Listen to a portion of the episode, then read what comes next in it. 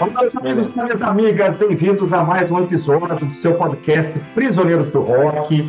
Hoje o nosso amigo Felipe não está presente, deixou um abraço a todos. Né? Eu estou aqui em família hoje, né? Estou com os nossos amigos Luiz Brode e Fábio Brode, que são primos, né? Que já participaram aqui em outros momentos, né? E você sabe, a gente vai estar falando sobre é, os 50 anos de lançamento do disco Freelancer Leonard Skinner.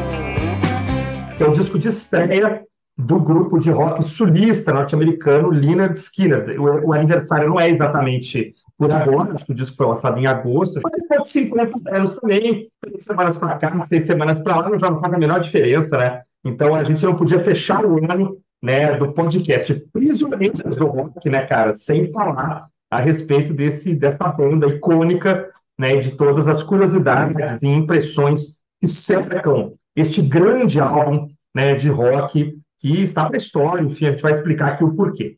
É, eu vou começar passando aqui para o Luiz Brode para fazer uma breve apresentação, nem precisa, todo mundo já o conhece, mas falar aqui sobre como conheceu o Leonard Skinner. Uh, aqui no Brasil, em geral, tem uma, uma regra, mais ou menos, de ter conhecido a, a banda, dependendo da geração que você pertence, enfim. Mas vamos falar com o Luiz primeiro, Luiz, meu querido amigo.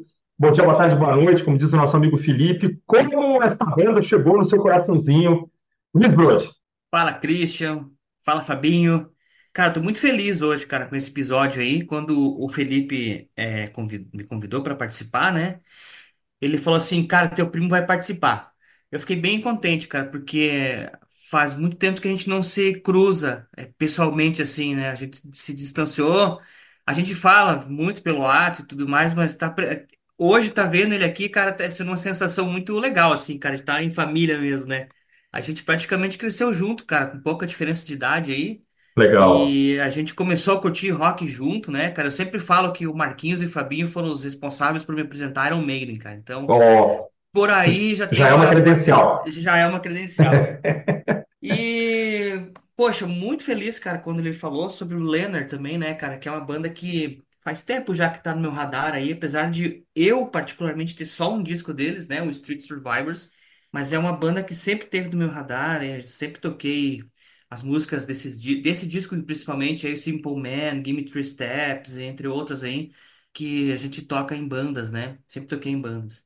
Uhum. Eu, eu descobri o Leonard, cara, por acaso, assim, faz mu muito, muitos anos, cara, na década de 90 ainda com uma banda aqui de Pato Branco chamada Jardim Elétrico, e eles tocavam a, a mais Sweet famosa, Home, cara, Sweet é Home Alabama, Home Alabama, é. sem dúvida. E aí, e aí depois, com mais tempo mais tarde também, isso já em 2000, 2002, por aí, quando começou o programa na rádio, né, o momento que saiu rock and roll, aí lá eu comecei a escutar mais Leonard, né, e Uhum. tocava muito mais músicas, e cara, e Freebird né, também era uma música que sempre tava no meu radar ali, cara, sempre tocava, e esse disco é incrível, né, cara, é assim, eu acho que é o disco que o Southern já existia, mas eu tenho a impressão que esse é o disco que potencializou tudo, assim, sabe? Posso Legal. estar posso estar falando uma bobagem? Posso. Ah, Mas eu duvido. tenho, eu tenho a impressão, eu tenho essa impressão, cara, que o Leonard, ele chegou assim com os dois pés na porta e falou assim, chegamos.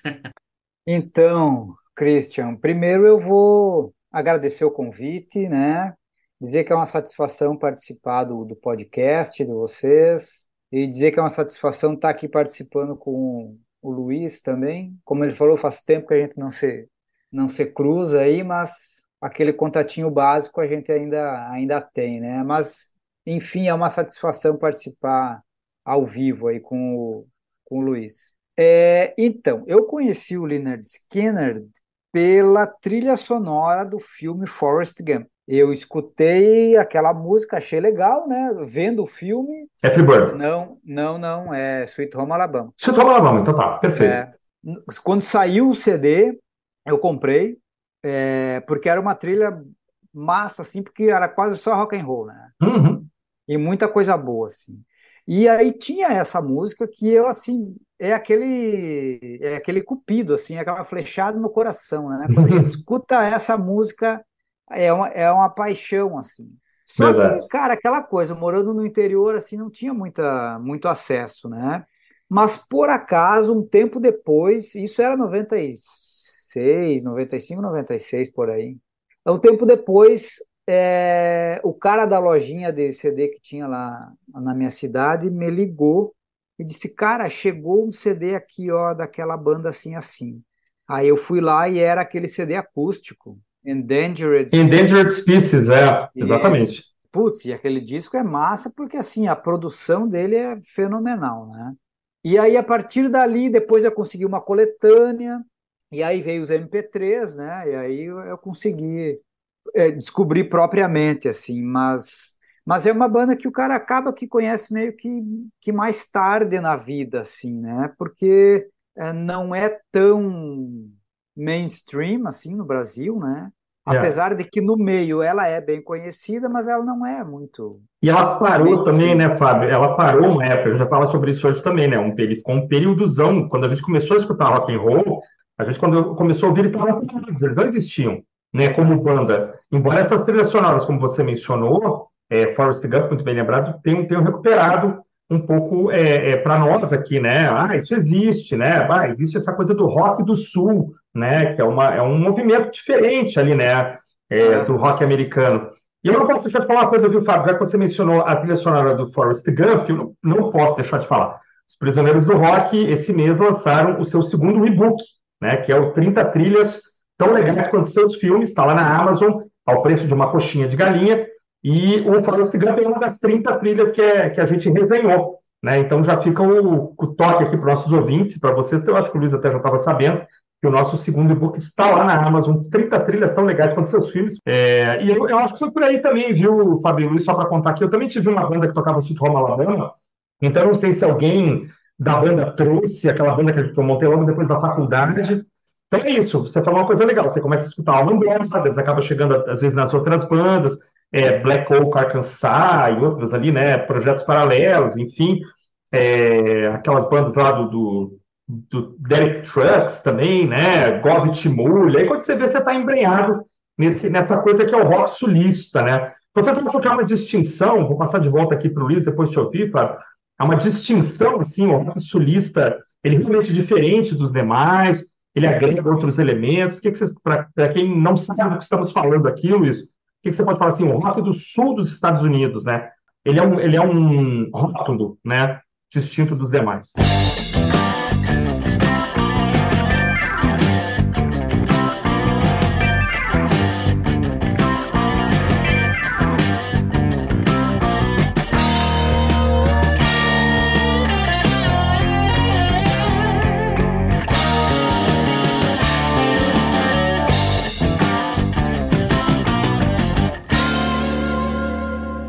Acho que é porque é uma mistura de, de algumas de alguns estilos musicais que sempre fazem parte aí dessa onda mais sulista aí, né? Além de você ter assim o, o rock and roll mais básico, né? Eles bebem muito do blues, né? Você pode ver que tem muita coisa de blues aí. É muito estimulado pelo country também, né? Essa coisa mais do country, assim, essa música mais interiorana, né?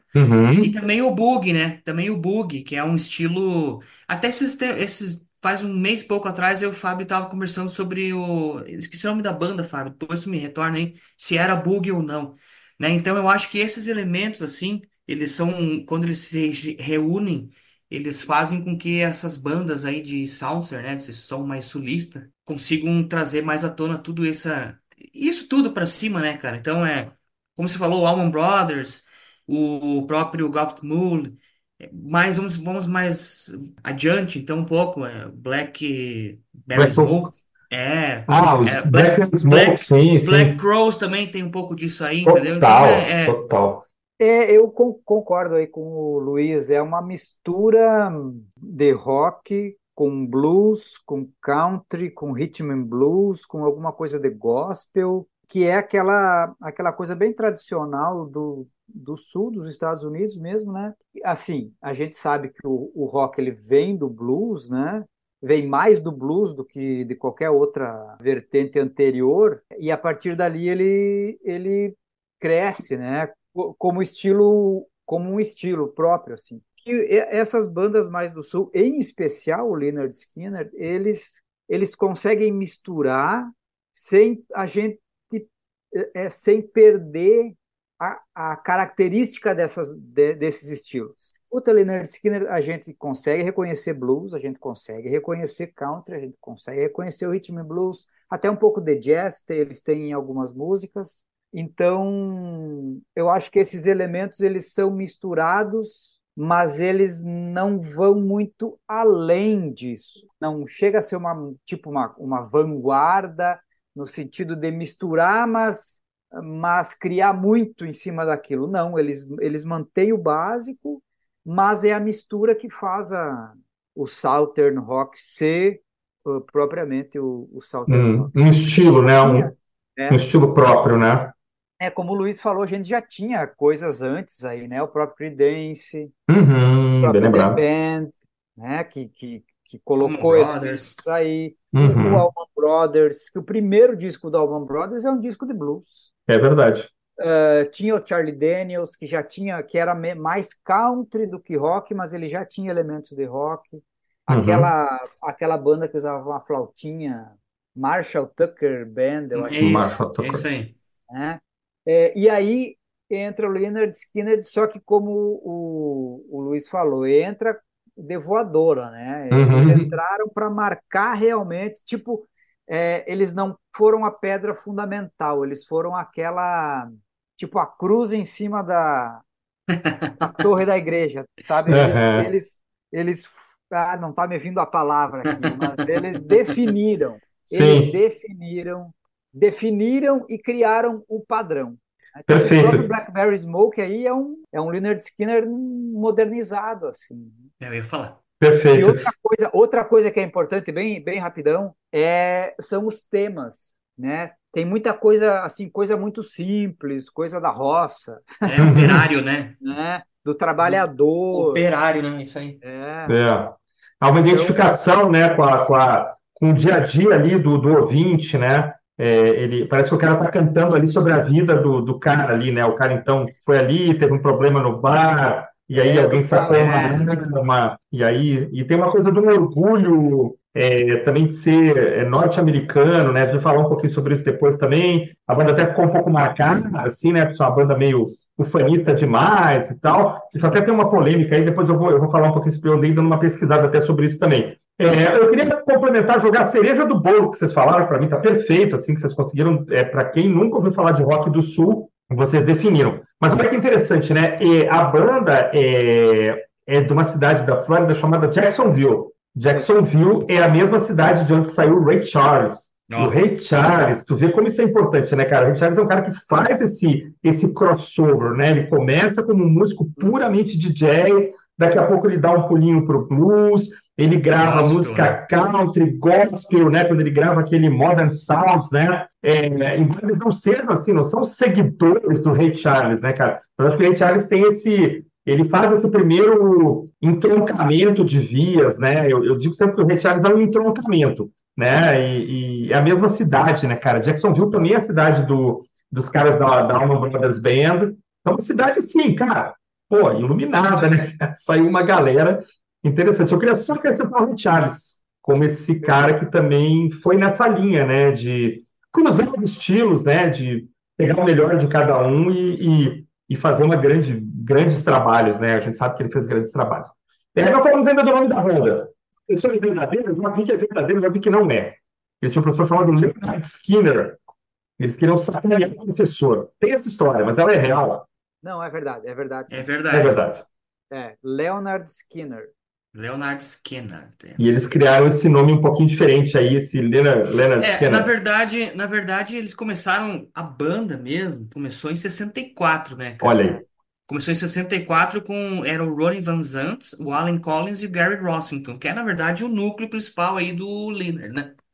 Eles tinham, eles tinham uma banda com mais dois amigos que se chamava The Noble Five, né? E Hum, aí eles tocaram, eles estavam tocando nessa região aí, E aí, em 1970, por ali, a banda mudou o nome para esse. É, é um professor de educação física, eu acho, cara, que ele vivia tirando sarro da galera porque eles eram cabeludo, né? Na época e tal. E daí eles falaram, ah, então beleza, então Leonard Skinner era o nome desse cara aí, né? Um, um cara muito rigoroso, assim. Você imagina Jacksonville no ano 70, né, cara? Porque Sim. Jacksonville, você, só para dar mais um, um, um um adendo aí que você falou também, acho que é, se não me engano, é a cidade mais populosa aí Eu da acho que Flórida, né, atualmente é. cara? Atualmente é porque eles juntaram com outro condado ali, aí dá, acho que dá quase um milhão de Sim, habitantes é atualmente. quase um. Na milhão, época é. não, na época acho que não.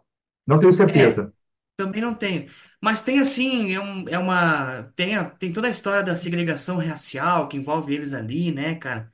Alguns membros da Ku Klux Klan que andavam fazendo umas Imagina, filmagens lá. Então, imagina. Isso, isso tudo aí nessa, nessa época aí, imagina a cabeça da galera. Então, esse professor em linha dura, né, cara, ainda mais, cara, pegar os caras cabeludos assim e falar assim, pô, cortar esse cabelo, esse cara, não.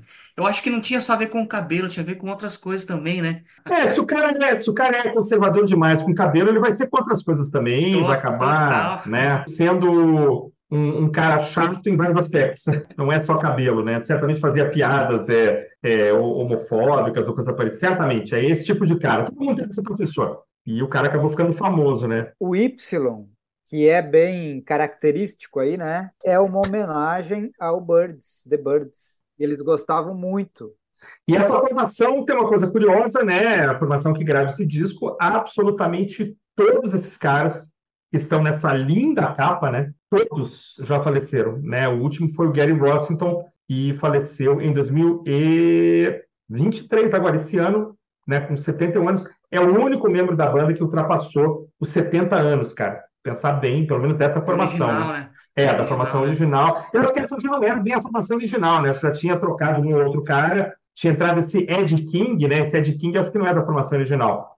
O Ed King era do Strawberry Alarm Clock, É, famoso da dé- década de 60, psicodélica, que é a música Incessant Peppermints.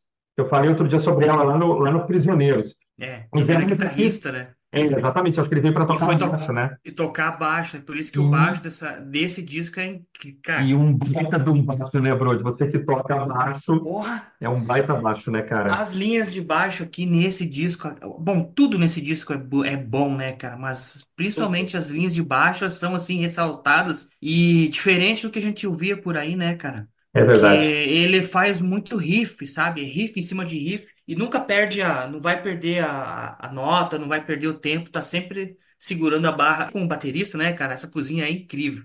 Ele e o É Bob, é, verdade. Bob, Bob Burns, né? Acho que é Bob É o Burns. Bobby Burns, é. Bobby Burns, baterista.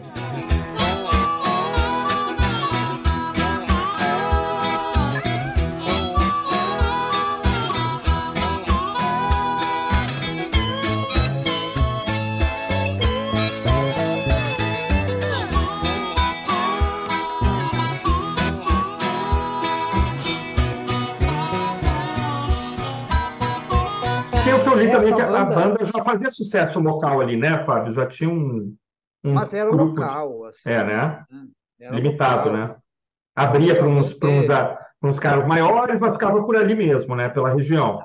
É, abriam para o Allman Brothers, eles abriram Hum, alguns shows para o Allman Brothers. Ah, eles não gostavam muito desse termo do Southern, que estava começando a aparecer. Eles não, não eram muito disso, assim, sabe? Daí entendi. tanto que eles tentaram o som deles deixar um pouco mais distante, diferente do, do Allman Brothers e vem mais pro, pro rock and roll, né? Eu acho que a excelência musical do Allman Brothers é um pouco superior, né? Assim, Ah, um grupo que claro. flertou com o jazz, né? Flertou com estruturas, é, assim, tem jam sessions que são uma insanidade, né, cara? É outro patamar. E eu acho que o próprio Liner, é, em entrevistas, eu disse, olha, nós não somos os Allman. Os Allman tem um negócio jazzístico lá que a gente não tem. Nós somos uma banda de rock and roll, de blues, tal. E, e importantíssimo, né? Porque depois é, você pega aí também os uh, os Doobie Brothers também, né? Que é a outra, a outra banda de brothers, né? É, eu acho que os caras são muito mais na linha do, do, do Liner, né? Do que, do que propriamente do, dos Alman. Eu acho que os Alman são um capítulo à parte, né? Os Alman são outra coisa, né, cara? Mas tudo bem, ficou tudo dentro do rótulo, né? Ficou tudo dentro dessa coisa É, de rock do sul e tal. É, como o do sul do Brasil aqui também, que você tem de tudo, tem rap, tem rock, tem né, country e tal, e ficou assim, ah, rock do sul. Né? Mas a, a gente sabe que rotular é fácil. Então, para quem aqui né, também está começando a escutar, ou vai sair dessa, desse nosso programa hoje, pô, o que raios é Liner, do que raios é Alma e tal, pô, abre o coração, abre a cabeça e vai ouvir, porque é, essa fase, né? O Liner é fácil, porque essa primeira etapa são poucos discos, né? Os Alman também, ali, os primeiros discos não são complicados de, de encontrar. Você vai começar a pescar as diferenças, né? E isso é, isso é, isso é começar a conhecer música, né? Começar a conhecer rock and roll é isso, né? É começar a ver as semelhanças e diferenças também. Uma coisa que é importante também, cara, é que a banda, como o Brad começou a falar, eu acho que eu interrompi, já vinha desde a década de 60 burilando, né? Tocando junto, compondo e tal. Então, eu acho que esse repertório já era um repertório que está nesse disco, nessas né? oito faixas, a banda já tocava. Era isso mesmo, eu te cortei. Eu, eu acho que sim, cara. Tanto que é, antes deles gravarem, mesmo a, a Free Bird, né, cara? Pelo que eu li, assim, eles estavam num, num, num, não é baile, cara, não sei se era uma formatura, o que que era, e o tecladista chegou e tocou essa introduçãozinha do Free Birds pra eles. Falou, não, cara, vamos fazer alguma coisa, né? E aí o Gary, a Gary Ralston pensou, cara, o que que eu posso fazer aqui e tal, para né, com esse, é, acompanhar esse riff. Daí ele pensou, vou tentar imitar o Duane Allman, né, cara? Colocar Olha só. o, o slidezinho, e aí foi saindo a música, cara. Isso antes deles serem famosos, antes de gravar e tudo, né? Imagina. E é uma música que vem crescendo, né, cara? Ela começa meio melancólica, assim, e termina de um jeito muito frenético, assim, né, cara? Sensacional, Aquela, né? aquela parte de, sei lá, cara, um minuto e pouco que o baterista fica. É. Meu Deus do céu, eu cheguei a me arrepiar aqui agora. Uh, então, pelo que eu sei, eles tinham 14 músicas co- que eram composições próprias, né? E o resto era cover de Rolling Stones, Birds. Tá. É, e, e essas 14 o Cooper depurou, né?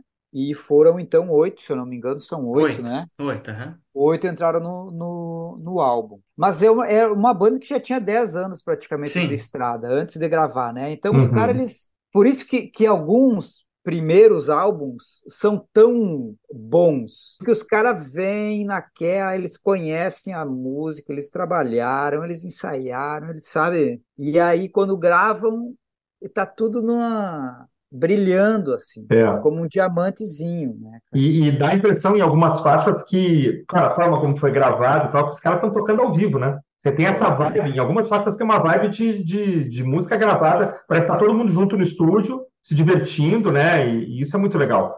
E o Liner, para mim, é uma banda ao vivo. Assim, eu tenho tudo que saiu do- da primeira fase, que, que que é o. Liner para mim, depois não é mais. Sim, sim. E adoro esses discos aqui, mas o Lynyrd Skynyrd para mim é uma banda ao vivo, porque os caras ao vivo eram é que nem AC/DC assim. Tá, é interessante isso. Mas vocês falam que já havia outras faixas, é, o lado B dos singles, né, são faixas que não entraram no disco, né? Isso. Hoje, quando você pega no Spotify, tá tudo lá. tá? Mas você tem esses lados B aí que não. que foram entrar depois só em coletâneas e tal, né? Então a banda tinha um repertório sempre. Já tinha um repertório consolidado, né? Provavelmente entre eles. Aí você escolhe o que, que vai entrar e o que, que não vai, né?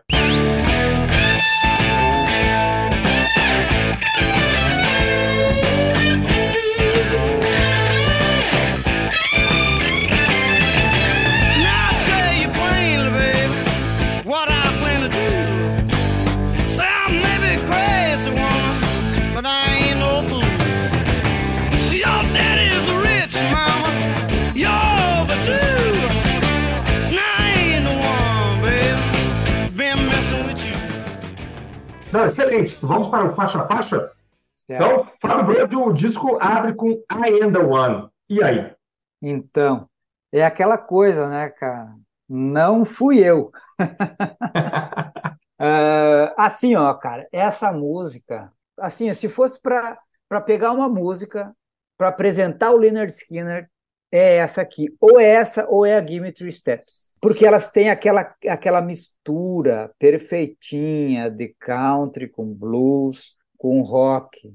Nesse caso aqui é mais country, eu acho, do que com do que blues, não tem quase blues aí, mas enfim, né, ela tem esse é, essa característica, assim, e é, é um standard, digamos assim, do Leonard Skinner, né? Eu acho que está em todos, tá em todos os shows. Assim, ela tem um piano que é bem colocadinho, né? Piano em rock, ou melhor, órgão em rock às vezes pode ficar meio estranho, né? Mas é aqui o Leonard é um dos exemplos de bandas aí que eles souberam muito bem colocar o, o cara que faz as teclas aí é, é muito bom, né? Ele serve a música, assim, ele não fica tentando É o Billy. Powell.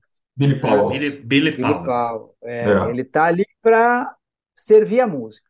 E algumas ele vai solar, né? Mas ele, mas ele tá, em Claro, algumas faixas claro. ele é ele faz aquela cama, né? Ele faz aquele, aquele colchão, né? Para todo mundo se deitar, né? E isso ele Exato, faz, que ele é faz o- muito bem.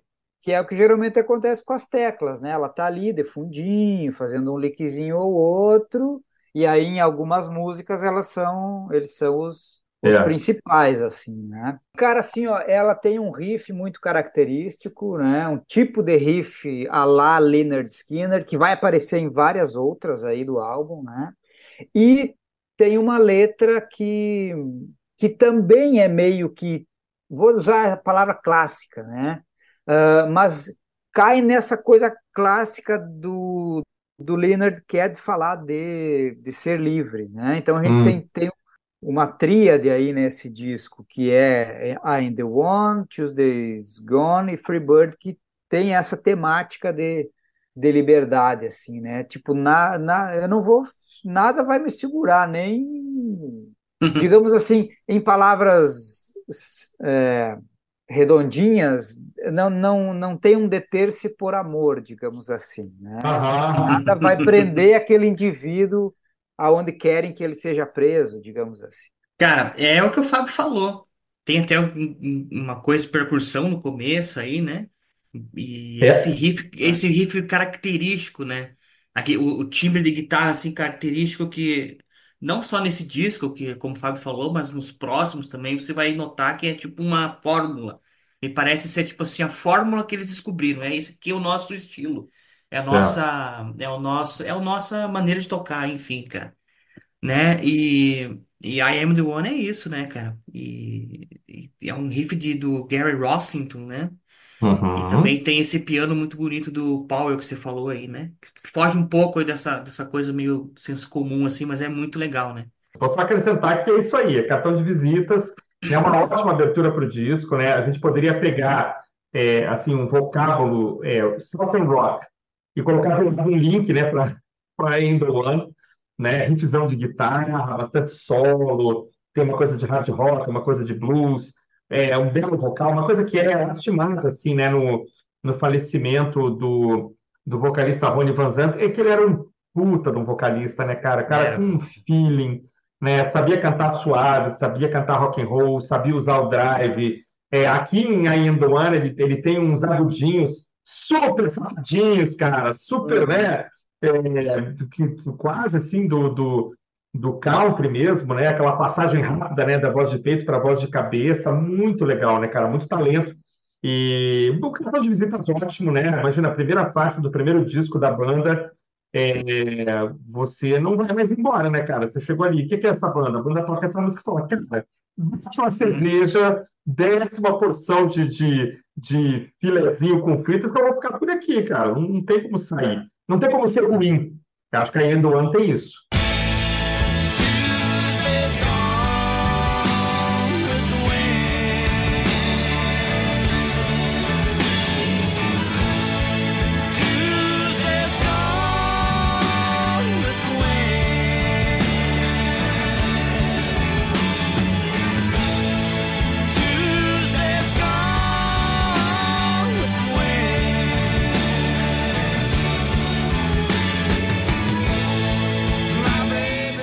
Engano, é o primeiro bordão, né? O, a banda já, já solta sua primeira super balada também, com vocais muito bonitos, longa, né? Sete minutos, é, vocais de apoio maravilhosos, solo de piano exuberante, coisas tocadas pelo Al Cooper no Mellotron aqui, parece Mellotron. foda. E Não é. baixo também, né? O baixo também? Ah, não sabia. Baixo É também. um baita do baixo, hein? De novo, um show de feeling, né, do vocalista Rony Van Zandt. E eu li o seguinte, é, que recentemente a banda continua se apresentando, né, numa formação totalmente alterada, né? E eles têm é, feito ela em homenagem ao guitarrista Gary Rossington, né? Que foi o último a falecer. Então, nesses shows agora do final de 2023, é, eles tocam essa música em homenagem ao Gary Rossington. Isso eu acho uma coisa legal da gente, da gente Legal. destacar. Tuesday's Gone, cara. E foi regravada pelo Metallica, né? Só isso. Só isso já dá um. Olha aí. ele- Eleva o patamar. O Metallica lançou um disco de covers, né? Que é Uhum. o Garage Days Re Revisited, onde eles prestam essa homenagem. Que, cara, eu, assim, ó, pra, eu tenho pra mim que é, o Leonard, ou Leonard, como querem falar, ficou marcado muito aí pro, pro pessoal do Metallica, principalmente pro James Hetfield, né? É, pelo baixista Cliff Burton, que faleceu em 86, né? Ah, é. Porque o Cliff Burton era assim um fã de carteirinha, o cara ouvia Leonard Skinner o tempo inteiro. Que E coisa, se hein? você for fazer um- um- uma análise assim um pouco mais criteriosa, se você perceber assim, com, claro, você vai ter que ter um ouvido, ouvir mais, muitas vezes o que o Metallica fez com, e comparar com o Leonard, mas muitas das linhas de baixo que o Cliff Burton eh, fazia é muito inspirado no que nesse álbum aí, cara, Olha, porque é, isso é legal, cara, é hein? impressionante se você ouvir agora, depois dessa desse nosso bate-papo, que se você for ouvir o disco, depois pegar um Master of Puppets e ouvir lá a última música do disco, as, as músicas que ele fazia com solo e tudo mais, o Cliff Burton, né? Você vai Uhum. notar que tem as, cara, é, ele é inspirado nisso aí, cara. E é, é Olha muito aí. legal assim, né? Nunca cara, percebi. Tuesday, Tuesday, Tuesday's Gone é uma. Cara, o cara começa com os dois pés no peito, faixa de abertura frenética, pra depois vir aquela. Pão, pão, pão, né? Pô, é demais. Então, né, cara, vocês falaram aí, é a, a baladona aí do, do, do, do álbum, né? É Uma música longa, mais de sete minutos, né? Mas é aquele longo que não enjoa, né? Porque Perfeito. eles têm aquela dinâmica assim de começar leve, lento, e aí aos poucos vai num crescendo, num crescendo, num crescendo, num crescendo, e chega no fim é um é uma apoteose, né? E assim, os caras, 10 anos de estrada faz diferença, né? Porque os caras, assim, ó, eles, eles não eram os Allman, mas eles eram bons. Dá para perceber uma certa limitação, assim, porque é, é- foi, é o próprio Al Cooper que fala isso. Quando eles gravaram, todos os takes que eles faziam eram exatamente iguais, porque eles não mudavam absolutamente nada. Era daquele jeito que eles sabiam tocar e era daquele jeito que eles tocavam sempre. O solo não mudava absoluto, em absoluto. É, mesmo assim, eles, assim, no que eles criavam e no que eles criaram e deixaram para nós aí, eles foram geniais. E essa é uma das, das grandes baladas do do Lynyrd Skynyrd, que tem algumas baladas poderosas no currículo aí. É, é uma das, das músicas do álbum que fala sobre liberdade, né? É, e ela dá uma certa diminuída, como o Luiz comentou, né? Que aquele início que já chega com tudo, né? Aqui dá uma, dá uma diminuída. Só que é uma coisa que é bem interessante, que depois vai, a gente vai ter uma mudança de, de dinâmica da banda, é, que é a, a entrada do terceiro guitarrista, né? Na verdade, volta o baixista original e Uhum. o Ed King, que gravou os baixos aqui, vai para vai para guitarra. É, os timbres aqui é, é- é- são sujos, né? Porque é aquela coisa bem Gibson, assim. Era uma Les Paul e uma Explorer. Aquela Explorer é um caminhão com uns, com né, escapamento cara? assim, ó, É, cara sabe? É é um, é um incrível. monstro, né? E ela, eles, é, e tem essa, é, é, essa timbreira assim suja, né? E aí depois entra o Ed King com uma extrato e daí a gente tem uma dinâmica nova, assim, diferente pelo menos, né? E aí Uhum. tanto que essa Tuesday's Gone depois ela fica até melhor ainda por conta do, Do Ed King né? como Claro. terceiro guitarrista. né? Legal. Essa coisa Enfim, das três guitarras é muito é, interessante, né? Eu não sei se é a primeira banda que tem três guitarras, é, mas é bem capaz, né?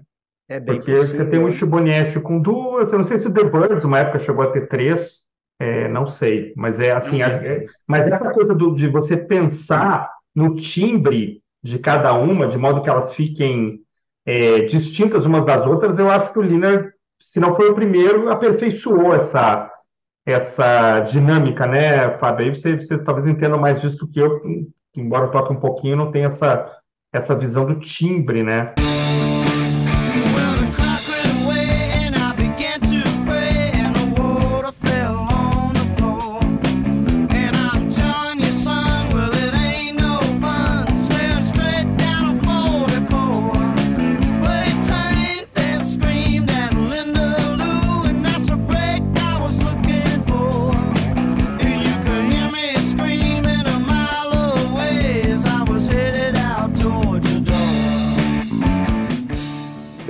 Emendando com, com Gimme Three Steps. Essa é a música, é a piadinha do disco, né?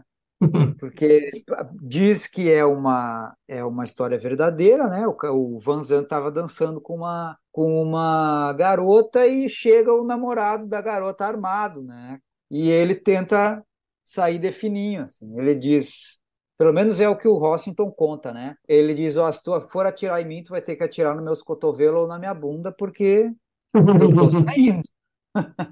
E aí ele fez a, fez a música, né? E aí, de novo, cara, é aquela coisa, é, já ficou clichê, né? Clássica. É, é o standard do, do Liner, que é aquele riff é, que geralmente eles fazem com os dedos, não é com a palheta, para depois entrar um meio um shuffle, assim, quando entra os versos, né? Fica mais com, com aquele, aquele shuffle de blues, assim. Eu acho que até ela é meio que tem um uma estrutura de, de blues. Posso estar errado, mas eu acho que sim. É uma música dançante, né, cara? Tá até para, eu acho, para ficar redondinha com a, com a letra, com a história, assim, é uma letra, é uma, é uma música que é que é dançante, né? É, eu, eu acho que Steps é meio estoniana, né? Meio Rolling Stones, assim, me passa uma coisa meio Rolling Stones, aquele Sim, rockzinho, era. né, Luiz, meio sacana, assim, meio, É. meio engraçadinho até, Ela, né? ela tem é meio honky-tonk, assim, né? É, Esse isso mesmo, estilozinho perfeito. meio honky-tonk, né? É, Porque, eu acho. como o Fábio disse, é, o- essa introdução com os dedos e tal, tem essa coisa meio honky-tonk, assim, né? E Uhum. aí, como tem essa piadinha, quando entra no, no, no refrão, né? Give me three steps, give me three steps, a bateria fica. tac, tac, tac, tac, Parece É, o cara é. tá correndo, né? Tipo, ó, tô indo, beleza? É, Tô vazando daqui, É, né? é Então tem legal tudo a isso, música né? passa isso, né? É, Ela verdade. tem, ela tem gosto de cerveja, né? A música é para ouvir no bar com os amigos, sim. né? E ela coisa curiosa, ela foi o primeiro single de um disco que praticamente não tem singles, né? Assim, na verdade, É. é, ela foi o primeiro single lançado em novembro de 73. Tinha um super blues aí no lado B, que era Mr. Banker, mas essa Gimme Two Steps é bem, bem divertida e achei ela bem legal também. E tem mais um detalhe de Gimme Two Steps, antes de eu passar para o Luiz, que é o seguinte, que é a percussão, né? Que é bem aparente, Sim. né? E aí quem está tempo tocando inteiro, essa né? percussão é até no final, inclusive quando está em fade out, a percussão fica lá no fundo, né? E é uma mulher, né? A Bob J. a Bob Jean Hall, que é uma percussionista que tem no seu currículo trabalhos com Bill Withers, Janis Joplin, Tom Petty, Rod Stewart, Steve Wonder. Essa guria é fantástica. Essa, essa, essa guria é super talentosa, tem uma. Tocou em vários discos da Motown, nem foi creditada, talvez por ser mulher, por ser negra, as duas coisas, sei lá. Né? Mas é uma guria em atividade ainda e estupenda, assim. E essa percussão no disco todo, quem está tocando é a, é a Bob Jean Hall. Então, complementando aí o que, que o, o Fábio falou sobre a música, que é uma música alegre, assim, né? Eu acho que junto com, com Sweet Home Alabama, que foi lançado depois, cara, é a música que pode, assim, tipo, meio que sintetizar o que, que o Southern Rock quer passar pra gente, assim, sabe? Uhum. Que é essa alegria, esse, essa mistura desses sons, né? E, cara, os timbres em Gimme Three Steps, o, a- as sequências de notas que o baixista, o- esqueci o nome dele lá, faz, Vamos lá. que é com, com Ed notas, com acordes, ele faz acordes acompanhando, e depois ele faz os Ah. riffs. É o Ed É, King. Ed King, é. é, o Ed King é. É incrível, cara. A gente tentou tocar ela na Grana Manga Blues Band, que nós temos uma banda chamada Grana Manga Blues Band. A gente tentou ensaiar ela quatro vezes e a gente abandonou, cara, porque assim, ela é difícil. Ela é parece uma difícil. música Ficou fácil, bem. ela é difícil. Se você perder, se você perder qualquer nota, cara, guitarra, bateria, o próprio vocalista, teclado, que seja, ela você já se embanana no meio e não tem como tirar, cara. Ela é uma música muito difícil. É, sozinho, eu tocando sozinho, eu consigo fazer, que eu acompanhando a banda. Com os meninos da banda, a gente não conseguiu, cara. Olha só. Que, que loucura isso, né? É. E parece uma música simples, mas ela não é, cara. E é uma, é uma sequência de riffs, assim, incrível, né? muito estoniano, como você falou. Eu achei, é. E estamos quase fechando as por hoje. Fechamos a glória com Simple Man.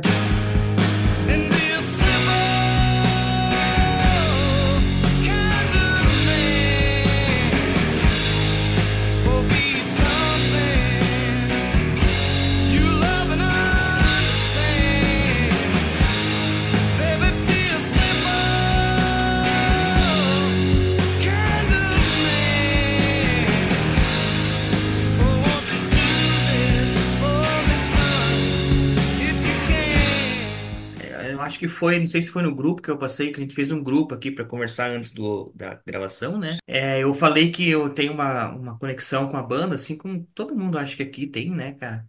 E Simple Man é uma banda que acompanha, assim, é uma banda, desculpa, uma música que nos acompanha, sei lá, nos últimos 10 12 anos de bandas, assim. Tem tocado elas em todas as bandas que eu tô, assim, cara. Eu tenho um amigo meu, cara, que ele é dono de uma empresa aqui. Ele era vizinho aqui de onde a gente morava e tal. Hoje ele mora em São Paulo, um cara bem, bem sucedido, assim. Quando o celular dele toca, que é a mãe dele que tá chamando ele, que vai tocar pra ele, toca o riffzinho de Simple Man, cara. Que É muito maravilha. legal, cara. É porque tem, ele tem uma conexão também com essa música. É uma música que, cara, é impressionante, né, cara? Apesar de ela ser meio, parece ser simples, como diz a música, né, cara? Mas ela é um, são s- quase seis minutos, assim, de, nossa, cara, de, de um- uma, uma loucura, assim, uma coisa muito, ela mexe comigo, cara. Mexe, acho que você ouve assim, ela mexe. É uma música que Parece que eu sou transportado para outro lugar, cara. Não sei se é com Uhum. vocês é assim também, sabe? Claro, Parece com que eu certeza. começo a ouvir, tô... Cara, é incrível como a música tem esse poder, né? No- Nós três somos do Sul, né? Uhum. E o Sul tem, o Sul do Brasil tem muito, muito a ver com, com o Sul dos Estados Unidos, assim, é muitos pontos de identificação, sabe? Tem uma cultura muito, não que não tô falando que outros lugar, locais não tenham, né? Uhum. Mas que tem essa conexão do Sul do Brasil com o Sul dos Estados Unidos, tem, cara, sabe? E É, aí né? quando, quando tem uma música que fala é, dos conselhos de uma mãe ah, cara, não tem como não, tá? Porque Uhum. é- essa música é basicamente isso, os conselhos da mãe, né? Ou da É. avó, não sei. Não, mas Mama Told Me, né? É isso My aí, Mama é, da Told. Me, ele conhece. É. Cara, qualquer vez que você começa com My Mama Told Me, você para pra escutar, né, cara? Você fala assim, não, peraí, Tem vamos, como. vamos escutar essa música, porque Não tem assim, como, né? né? É melhor do que o Woke Up This Morning, né? Até Woke Up This Morning, se até uma outra você pode não ouvir, mas My Mama Told Me, você para. E aí, cara, eu, eu quando eu sentei hoje para escutar, assim, eu peguei a letra e me, me, me deu um estalo, assim, cara, isso aqui tem resquícios, sabe de quem? The Band, porque a gente conversou lá no episódio do Music from Big Pink Sim. sobre aquele espírito de uma contra contracultura, que era de olhar para os antepassados, de perceber como os antepassados são importantes, como os pais são importantes, os avós, né? Tanto que a capa do meio do, do disco lá é uma capa com a família dos caras, né? E aqui é isso, cara, em 73, antes ainda, porque essa música é, é, um, é um pouco anterior à gravação do disco, né? O cara tá falando aí da, dos conselhos da mãe, né? Tem um, um resquíciozinho aí da, da influência, ou talvez não, né? Arte é arte, a gente in- interpreta, cada um tem a sua, né? Sua, é. Ah, interpretação, mas assim, eu, eu, eu vou nessa, assim. E Entendi. é uma dessas músicas bem arquetípicas do Sul, né? É, Sim. que sempre tem ali é, é, meio que família, trabalho, é, Deus, um É, pouco de arma, um pouco de arma. Nesse caso não tem arma, mas, né? Família tá, tá no, tá no tema, né? E aí, é assim, musicalmente é uma, é uma repetição de três acordes, né? É estruturalmente super simples, um, cinco, seis ali, deu, né? É Dó, Sol e Lá menor, né? Dó, Sol, É. é, o tempo inteiro, o tempo inteiro. Só que a, a, a banda teve a capacidade, né, de conseguir criar várias dinâmicas para não deixar a música é, repetitiva, né? E É. uma coisa interessante dessa música é o seguinte, o, o Al Cooper, eles tinham sete músicas. E Uhum. o Al Cooper fala, ó, tem que ter mais uma. Não, vai ser Simple Man. E aí o Al Cooper disse, não, essa música não é boa. Não é para entrar no álbum. E aí o Van Zandt fa- faz o quê? Ó, ó, vem aqui comigo. leva ele para fora do estúdio, coloca ele dentro do carro, abre o vidro do carro e diz assim, ó, a hora que a gente terminar, a gente vem aqui te chamar. Gravaram a música sem o produtor, porque o produtor não não estava de gravar Ah, que, que é bem o espírito da banda, porque assim, o Vanzan era tipo, o Ponta- Vanzan era, era um brigão, sabe? Ponta firme. Faca na Aham. bota. Na bota, como a gente diz, diz aí no sul, né? Não Pronto. se mete com o Vanzan, porque o Vanzan é. Não mexe com quem tá quieto, não, mano. Ai, ai, ai, que legal. Eu queria fazer um acréscimo é, para falar, porque assim, eu não tenho o que dizer, se pô, mestre, vocês falaram tudo e, e, assim, eu assino embaixo, negócio lindo, né, maravilhoso, vocal fantástico, feeling da música e tal. Mas é curioso, né, a banda hoje, quando ela vai tocar é, Simple Man, ela dedica geralmente a música às tropas norte-americanas e ao que eles chamam de first responders, que são os socorristas, né? aquelas pessoas que chegam primeiro numa, numa, né, numa emergência e tal. E aí fica aquela coisa, ah, os caras dedicam as tropas, eles são conservadores demais e tal, cristãos, enfim, né? Mas é engraçado. É, e muita gente não gosta da banda, claro, nessa, nessa polarização que a gente vive hoje, né? Assim, ah, os caras são uns confederados, escravocratas e tal, enfim. Mas eu, no começo aqui, não. Né? Eu estava lendo, até entrei num sites de, de debate sobre letras da banda e tal, para dar uma olhada. É, por exemplo, o disco de 75 é, abre com a música chamada Saturday Night Special, que é contra arma, é, controle de arma, dizendo que a arma só serve para matar, que não serve para mais nada e tal. Né? E li que o, não sei se é verdade, mas que o Ronnie Van Zandt, embora fosse um, um caipira, né? ele apoiou o Jimmy Carter nas eleições de 76, ele denunciou um governador do estado lá que era é, do estado do Alabama, que era escravocrata. Então a banda tinha Segregacionista. tinha uma coisa, alguns integrantes mais conservadores, outros mais liberais, tal. Com o tempo, a banda foi aliando mais a, a sua imagem, né, uma coisa, né, um pouco mais, tipicamente, talvez ali do sul dos Estados Unidos, né, claro, a formação mudou, morreu gente, saiu gente, enfim.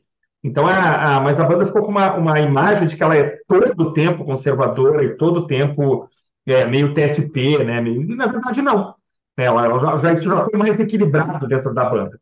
Né? Então, só queria acrescentar essa parte. Tem essa discussão grande aí, mas assim, a música é maravilhosa. Para mim, ele pode dedicar ao, ao, ao, Bush, filho, pode dedicar ao Trump. Não me interessa, a música é linda. Não, ao Trump não, por favor. O cara dedica o que ele quiser. Eu digo assim, a música é linda. E fecha lindamente este lado A.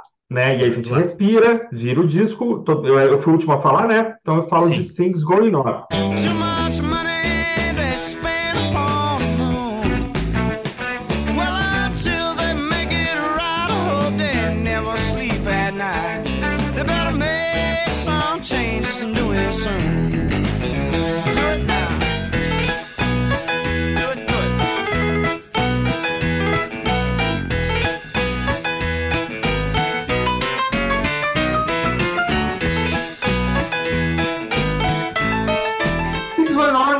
Lado B, uma música divertida, climática e tal, tem um piano muito legal, muito bug, né? O termo já foi usado hoje aqui, mas eu acho mais, mais fraquinha, assim, toda Eu colocada numa. eu sabia. sabia, cara. Incrível. Eu acho ela mais fraca do disco.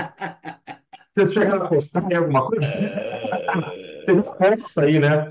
Eu acho ela mais fraquinha. Acho ela legal, mas assim, se tem que ter uma 9.9 é ela. Não diria que ela é mais fraca, talvez ela é um pouco insegura.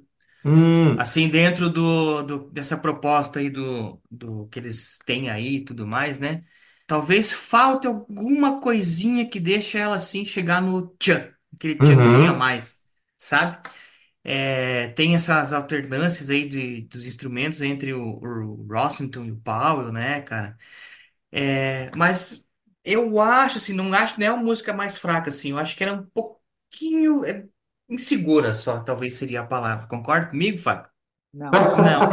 que legal. Ótimo, estamos aqui para isso, né, também. É, assim, eu acho que tem uma mais menos boa, para usar termos melhores aqui, né? Agora, cara, assim, ó, eu gosto muito dessa música porque ela é uma música de protesto, né? E, bom, musicalmente assim, é aquela coisa bem Leonard, né? Country misturado com rock. É, aquele tecladinho é um te é teclado, aquele piano, eu tô com teclado na cabeça, não sei por quê. Aquele piano, eu, eu fiz as minhas anotações aqui, ó, sabe que palavra que eu usei para adjetivar esse piano? Cartunesco. Olha Cartunesco. só. Porque Sim. geralmente esse pianinho aí, ó, ele entra é, entre a entre o fim do verso e o início do, do refrão. Se eu não me engano, é, é isso. E geralmente ele termina o verso falando dos políticos. E esse, esse pianinho todo taran, tan, tan, tan, tan, taran, é, é meio que, para mim, eu entendi como uma zombaria, sabe? Claro, é isso aí mesmo. E é uma canção de protesto, porque ó, ele está falando dos políticos, está falando do, da, das já começa, né? Uh, você alguma vez já foi aos guetos? É alguma coisa assim que ele fala, né? Não estou com a letra agora aqui na minha frente. Uh, e os guetos eram os locais onde principalmente a população afrodescendente morava.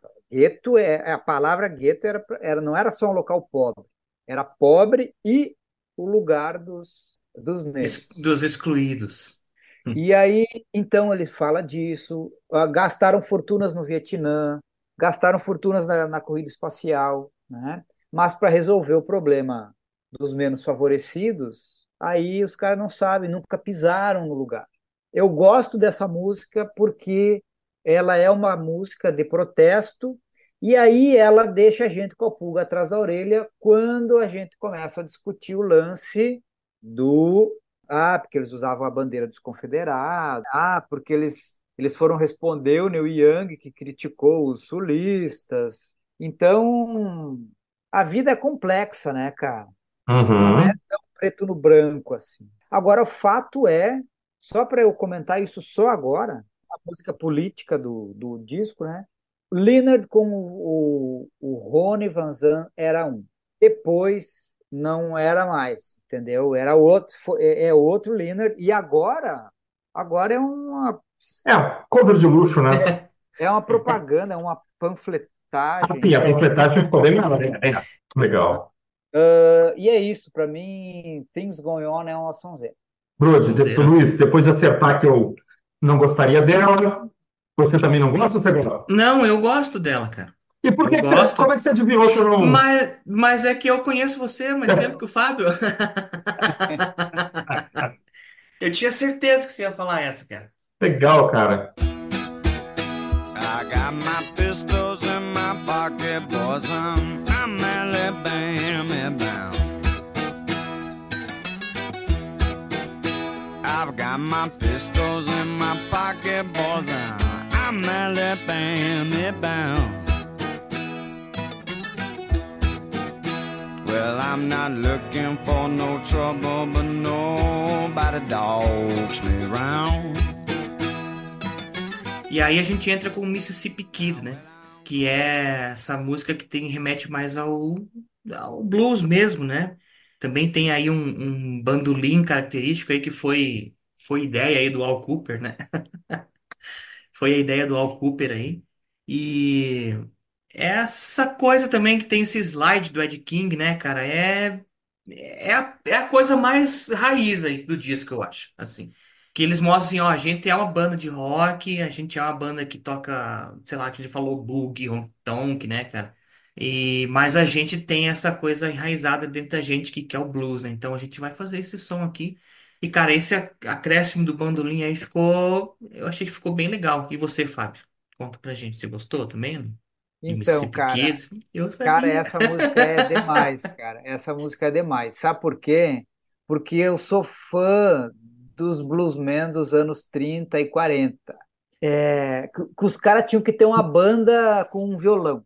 E é mais ou menos isso, que, que era o que eles chamavam de country blues, que era o blues mais do, do interiorzão, né? Que não tinha nada elétrico, nada nesse sentido.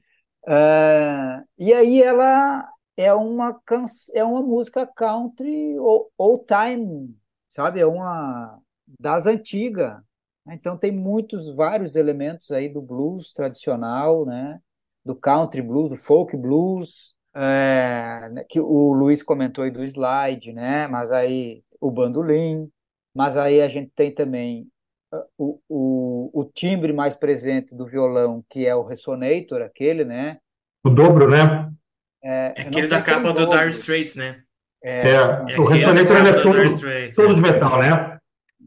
É, não ele só- necessariamente. O só- resonator ele tem aquele negócio redondo, A assim, placa, né? grandão, é, para jogar o som, assim. E daí ele Uhum. dá aquela, aquela, aquela coisa mais de médio, assim, né? Perfeito. De, de- de frequências médias. Um assim, pouco metalizado o som também, né, Fábio? Até pela, pelo material usado, né? É, isso. E Perfeito. harmônica, né? Gaita de boca. E a letra, cara, é uma letra bem, bem típica, assim, porque tá falando do quê?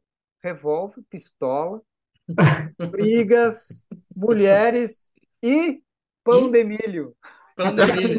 Cara, tá falando de pão de milho. Então, assim, ó, é aquela coisa da música simples, entendeu?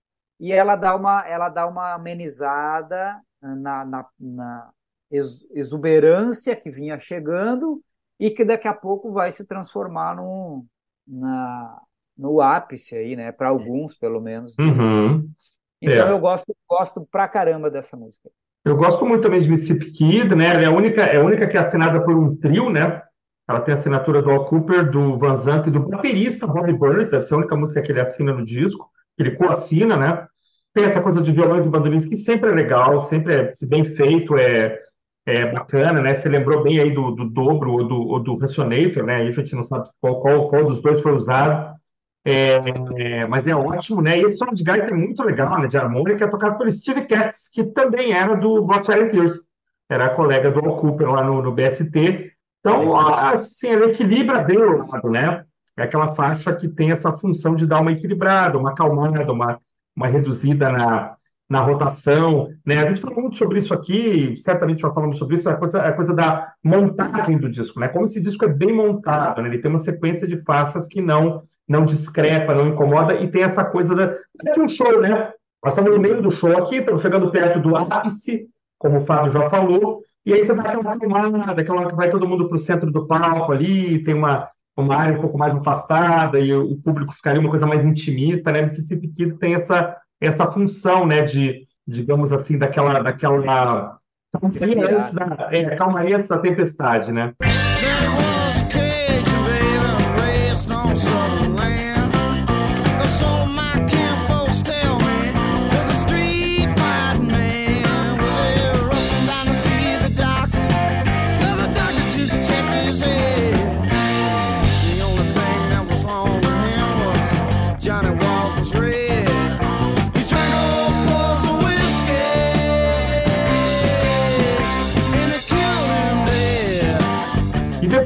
Uma ótima faixa, né, cara? Poison Whiskey imediatamente me remete a, a ZZ Top, né, essas bandas ali do período, BTO. Pancake. É, então, assim, ótimos climas, riffs, assim, matadores, né? E é uma música do Van Zandt e do Ed King, né? Que tinha entra- recém-entrado na banda. Eu gosto muito de Poison Whiskey, cara. Não, não sei a letra, o que que ela diz, vocês vão me contar aqui, mas acho uma faixa absolutamente ótima e uma perfeita preparação também para o que vem pela frente aí, para o final. É aquela música, cara, assim, ó, porque esse disco, ele não é repetitivo, mas aqui, cara, de novo a gente vai falar isso, ó, é a definição do Southern. Então, assim, para mim isso aqui é tudo standard de Southern Rock. É uma música bem upbeat, assim, né? Bem, não é acelerada, mas é para cima. Pra cima. O riff também bem clássico do do Leonard, meio meio funkeado, assim, né? A letra, o cara fala do pai que morreu de tanto beber. Beber. Hum. O pai do do eu lírico, o pai do eu lírico Muito bom.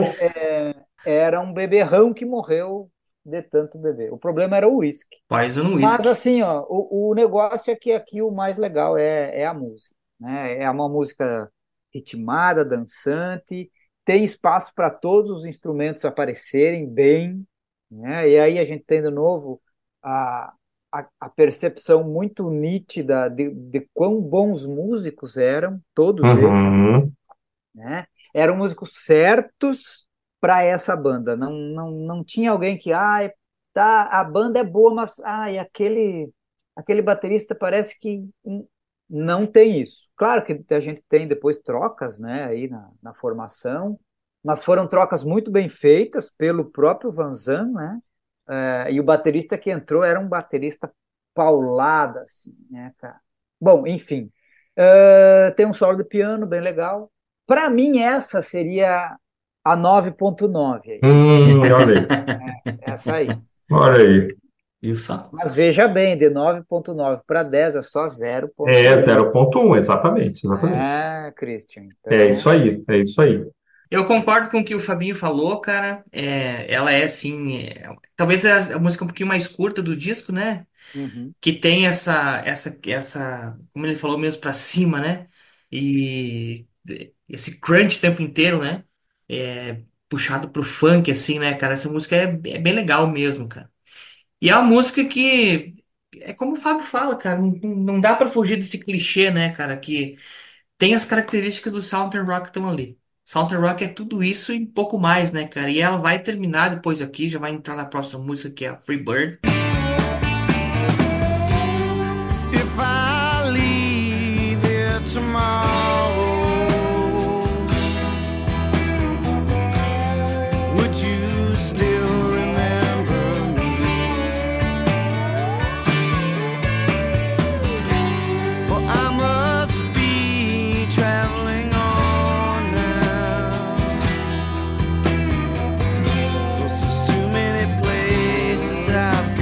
Acho que é uma das músicas mais executadas de todos os tempos aí, não só pela banda, mas no geral, né, cara? Que é uma Uhum. música, música lindíssima, né? Quase 10 minutos aí, cara, de meu, o apoteótico final, né? E an- alguns anos depois aí, quando a banda sofreu o acidente, né? Acho que foi em 70 77, né? 77, é. Então eles assumiram essa versão, essa música como uma música de é, homenagem aí pro Ronnie Van Zant, né? A música que eles sempre tocam e oferecem pra ele, assim, né? E, poxa, cara, essa música é sensacional, cara. Tem o... E também, assim, o, o solo, né? O solo no final é uma coisa... Cara, que espetacular. Eu não, não consigo falar sobre ela, cara, porque ela é, assim... É demais, cara. É, Freebird é uma coisa engraçada, viu, Luiz? Que ela, ela já era uma música que a banda é, usava como homenagem, né? Eles dedicavam aos dois integrantes falecidos dos Allman Brothers. Né? Os Allman perderam o Duane, né, num acidente, e um ano depois, cara, o baixista Barry Oakley, a duas quadras onde morreu o Duane Allman, também morreu, acho que dois acidentes de motocicleta, inclusive, né? Então a banda, na época, o, o Leonard já dedicava Freebird a, a esses dois caras, e claro, quando houve o acidente, a banda retornou lá nos anos 80 já. Eu li que eles tocavam até mesmo a versão instrumental na época, que não tocavam com letra, mas quando o outro Van Zandt aí, né, assumiu a, é, os vocais, né, que eles voltaram a tocar e sempre dedicando é, aos, aos falecidos aí no acidente, né, o Steve Gaines, a Cassie e tal. É, essa música tem uma coisa engraçada também, ela, ela virou single é, um ano depois do lançamento do, desse disco, quando o Second Helping já tinha saído, quando o single de Sweet Home Alabama já tinha saído, eles fizeram depois o single de Freebird. É curioso que é um single um ano depois do, do, do lançamento do disco, e claro, foi super bem, né, nas paradas, enfim. E é o que você falou, Luiz, assim, é, quando ela dobra o tempo ali, a partir de uns 4 minutos e 40, 4 e 50, cara, aí os solos vêm com tudo, aí a música vira um, Demais, né? uma celebração do rock and roll, né? Ao vivo, frequentemente, ela passa dos 10 minutos, vai a 12, tem registros dela ao vivo com 14 minutos de duração, Caramba.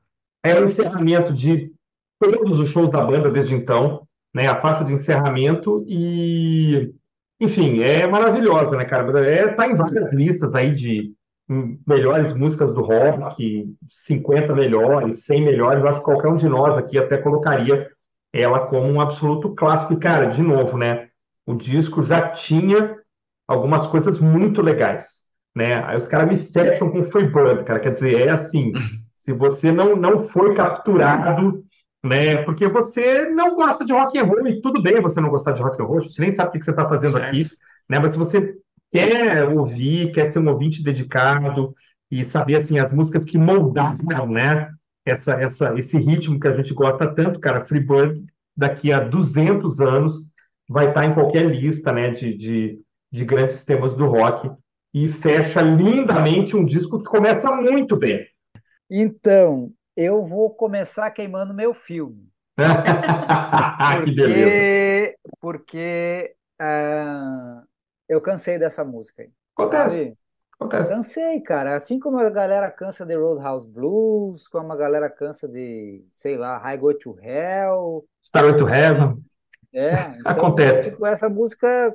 Para os meus ouvidos, ela cansou. Mas ela é incontestável. Né? É assim, ó, é a, é a epítome do, do Southern Rock, é a epítome do, do Leonard, porque isso aqui é o. É, é a obra-prima dos caras, né? Tá lá no primeiro disco deles. É. Isso aqui é, é, é e isso aqui é o Leonard Skinner. Tá tudo aqui. Tá, tá, tá o rock and roll, estão as baladas, estão os timbres, as, as mudanças de dinâmica, tá tudo aqui, cara. Tá tudo aqui. Então, é, é, não, não tenho que contestar, não tenho que falar mal, né? É só simplesmente meus ouvidos que, que cansaram, assim né? Ela tem umas três partes, né? Ela Uhum. começa de um jeitão, aí no meio ela tem uma outra parte, que é quando ela começa a ficar mais acelerada, e aí depois ela começa de novo a, a diminuir mais para o finalzinho, né? Então ela, por mais longa que seja, ela acaba que ela não, não cansa assim, né? Porque Não. é, é uma assolação, uma assolação, mas o cara tá preso naquilo, tá, tá grudado, né? E o Vanzan, ele desafina um monte nessa música. Opa! Assim, é, não Interessante. sei, não sei é, edições mais novas, né? O que está no Spotify, ou, re- ou remasterizações, mas o meu vinilzinho mais, o áudio mais verdadeiro, que é o vinil primeira aprendizagem aqui, ele desafina bastante. Só que eu não não não estou falando isso de maneira pejorativa. Eu estou falando isso como um um como que fala? Um Um comentário. Aham. Um, um comentário, um adendo, um. É, porque assim, ó, cara, a gente percebe como assim, como a música mais real, assim, mais próxima. Uhum. Então, assim, por mais que tenha essas essas escorregadinhas assim, é, só mostra para nós ah, que a arte é é humana, cara. E aí, bom, nem vamos entrar nesse tipo de discussão aí de Pro Tools e o Diabo 4. Ah, sim, sim, essa discussão é boa. Essa é, discussão é boa. autotune e não sei o quê. Uhum. Mas, é, mas assim, cara, essa música é, bom, é a é a Highway to Hell, né, do Leonard, é a Smoke on the Water. é uma daquelas músicas assim, ó, cara, que tá nos top 10 das, das maiores músicas de rock da história. E fecha o disco, que é o primeiro da banda e que é o melhor deles, cara. Pra- Na opinião do convidado Sim, Fábio sim, Bro. sim, sim. Que É, veio aqui para isso, na verdade, para dar sua, a letra, é o né? melhor, é o melhor disco deles, cara. Telling me to put my boots out in the streets. Are you ready,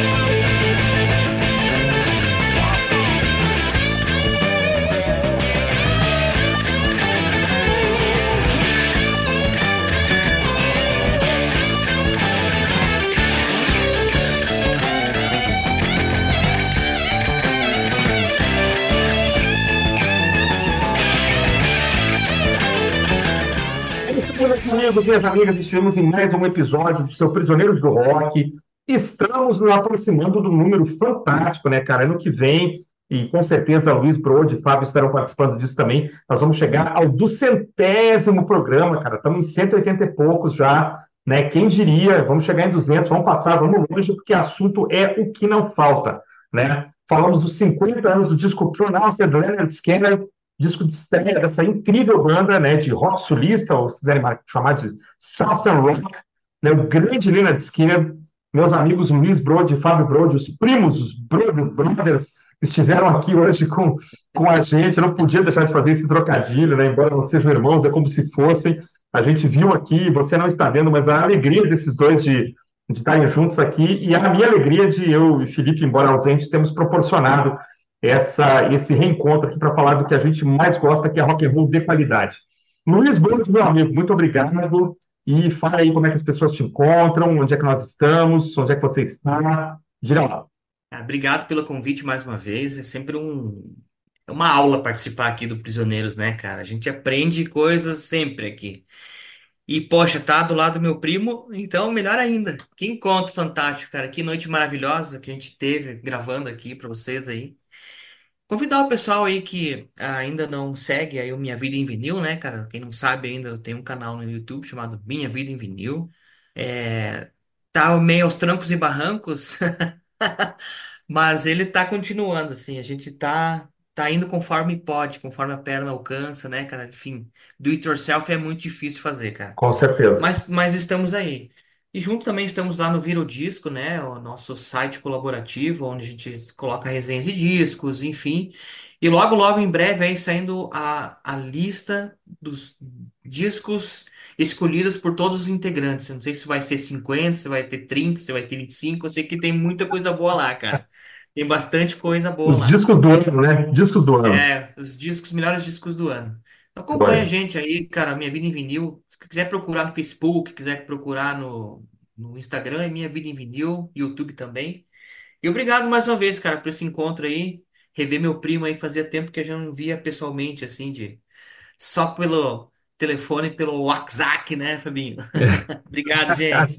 Legal, Luiz, obrigado. Pedro Brode, suas últimas considerações e, e eventuais indicações aí de como lhe encontrar, como lhe seguir, enfim. Diga lá. Christian, eu agradeço a oportunidade aí de estar participando do programa de vocês, do podcast de vocês. É uma satisfação participar, é uma satisfação trocar é, conversa aqui, né? Jogar conversa fora uh, com, com vocês. É, pena o Felipe não tá, mas fica aqui o meu abraço para o Felipe também. E uma satisfação enorme poder participar no programa de música com o meu primo querido Luiz Fernando, né, que é um cara aí que tá, tá na luta, tá na batalha e é um cara que merece bastante reconhecimento porque ele sabe bastante, sabe muito de música. E eu não, não estou em redes sociais. É isso aí, Fábio. Muito bem. Não, eu estou, mas Sim. eu não sou, não tenho Ativo. canal, não tenho, né, só sou um opinador. Perfeito. E que opinador. E que opinador. Muito bem, pessoal. Então é isso. Estivemos aqui hoje com essas duas figuraças. Vamos fazer com que no ano que vem é, haja mais programas em que vocês estejam juntos, porque há essa, essa sinergia, né? essa, essa, esse, essa vibe familiar que é muito legal. Né? Acho que cai muito bem num programa super linha de esquerda, falar de família, de valores tradicionais, né? Deixar claro que a gente não, não é contra né, esses valores tradicionais, lógico, a gente é contra o, o que é muito feito em nome né, da, da, desse, desses valores tradicionais, mas a gente, a gente respeita o bom uso desses valores, né? A gente não gosta do mau uso e da hipocrisia também que, que cerca né, essas questões. Ah, mas, enfim, é, Fábio, muito obrigado, Luiz, muito obrigado, você que esteve aqui com a gente. O Prisioneiros está também lá no Instagram, com postagens todo dia. Nós também estamos, eu, Felipe, no coletivo é, Vira o Disco é, .com.br, com atualizações bem frequentes, né, com o Luiz, com o nosso querido amigo Scherer, nosso amigo Belão, outros colaboradores eventuais também que gostam de escrever, né, e 2024 tem bastante coisa pela frente, o, o Prisioneiro está então com esses dois e-books aí no, na Amazon, né, os 50, é, 20 álbuns de rock dos anos 1950 e o novo livro 30 trilhas, tão legais quanto seus filmes, os dois somados, sai mais barato que um café com pão de queijo aí em cafeterias um pouco mais gourmet, né? Então, são livros baratinhos, de leitura simples, boa leitura aí para o final de ano, para uma ponte aérea, Rio São Paulo, ou sei lá, Porto Alegre, Floripa, enfim. Então, fica essa dica também. E assunto aqui na falta. Semana que vem estamos de volta com certeza. Um forte abraço e até mais.